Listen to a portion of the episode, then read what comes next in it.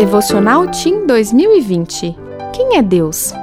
26 de outubro Mente pura Finalmente, irmãos, tudo que for verdadeiro, tudo que for nobre, tudo que for correto, tudo que for puro, tudo que for amável, tudo que for de boa fama, se houver algo de excelente ou digno de louvor, pensem nessas coisas. Filipenses 4, 8. Deus criou nosso cérebro com uma capacidade incrível. Estudos indicam que o ser humano pode ter até 70 mil pensamentos por dia. Isso significa mais ou menos 3 mil pensamentos por hora, 50 por minuto e quase 2 por segundo. Sabe quem capta todas as informações que geram esse monte de ideias? Os cinco sentidos: visão, audição, tato, olfato e paladar. Eles retêm os estímulos externos que são levados para o cérebro analisar, processar e armazenar. O que seus sentidos têm captado? Quais informações eles têm levado para seu cérebro?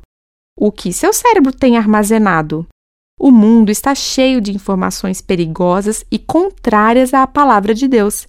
Filmes, games, novelas, propagandas, sites, jogos, revistas e livros tentam ensinar que violência, desobediência aos pais, bebidas, drogas e outras coisas do tipo são normais.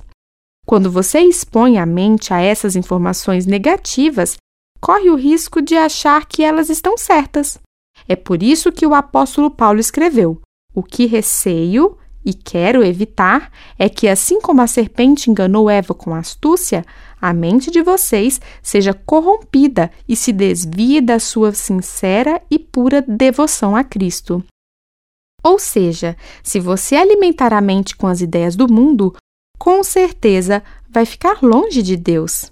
Então, antes de ouvir uma música, ler um livro, assistir a um filme ou fazer qualquer outra coisa, analise se é verdadeiro, nobre, correto, amável e de boa fama.